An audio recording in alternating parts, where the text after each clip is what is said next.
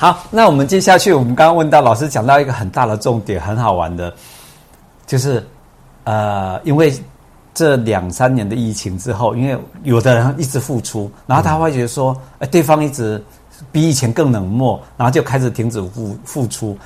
我就是这种感觉的人。老师刚刚讲说，其实不是，因为他可能会更大的一个部分的效应。可能现在他们没有马上回应，可能是用其他方式回应给你，对，然后为更好的一个方式。然后你，我我不应该就及时的认为说啊，不要我就撒手，不我不再付出了，不不爱了。我们我们就也许是啊，这样生活就不对了，我要离婚了或什么，这这是错的，对不对？是，这完全是错的，是应该。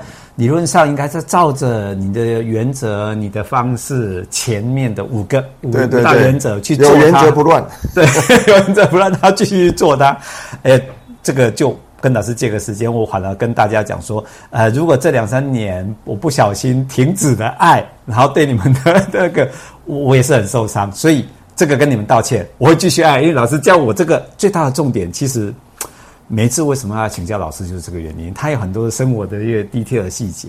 那还有一个就是，诶、欸，刚刚讲的一个讲说，你还要持续。那还有一个方式是，有些时候是不是像我们对小孩子，因为现在大家都在家里的视讯嘛，视讯教学，然后小孩子的部分他也是会偷懒啊，我们就会骂小孩，嗯，那造成第二个问题就是小孩子他的压力很大。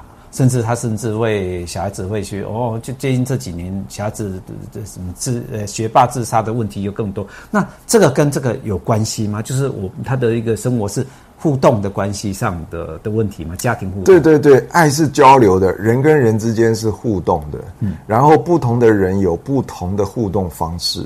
对，那不同的小孩或者是不同的青年哈，甚至不同的中老年哈。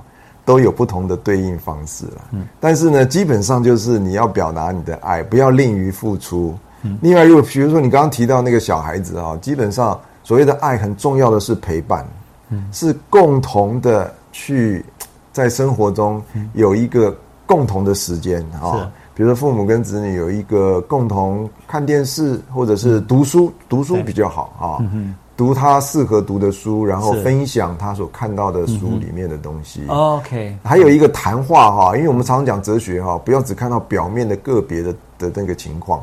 但对人来讲也是，不要只看到他表面上啊，早上给你说再见啊，早安啊，晚安啊，一天的对话就是这样子，是没有进入到他的内心里面。嗯嗯嗯。所以我们谈话的那个那个深刻哈，就是比较内在性的，特别是比如说你一个现象，就是说你看到了什么。嗯另外，你第二个层次问你感受到了什么？嗯，第三个，从这个感受，你会有什么样的回应？你为什么会有这种回应？对，从这种回应里面，你又领悟了些什么？嗯，所以我的意思是说，在人跟人之间的互动里面，爱是交流的，是持秉持的一种爱心。你在跟人家互动的时候，不要只留留于表面上的问候啦，表面上的互动。要有比较类似交心哈，跟小孩子也好，或者是小孩子对父母也好，是要问到他的感受那个层面。OK，不是只是生活啊，你今天去哪里啊？我今天去看电影啊。你今天跟谁去啊？我跟哪个同学去？不是，你看电影以后你有什么样的感受？嗯，你跟同学互动你有什么样的感受？是，然后你的感受又是让你感觉到有什么样的领悟？我的意思是说，可以一层一层的问下去，是啊，然后呢，让你们的互动是比较深刻的。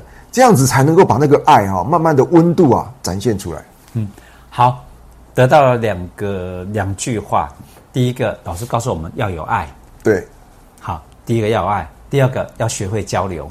对，没错。对，这是我们最重要的。你现在如果让自己跟你的家庭、跟你所有周遭的亲戚朋友变好，甚至同学，就是这两个重点。是，要有爱，懂得交流，我们一起加油。还要持续啊，持续 很重要，持续不要只做一下就停了。OK，好，那我们这一集就比个爱心，老师好，比个爱心，谢谢，好好的爱。OK，是是是谢谢。OK，好。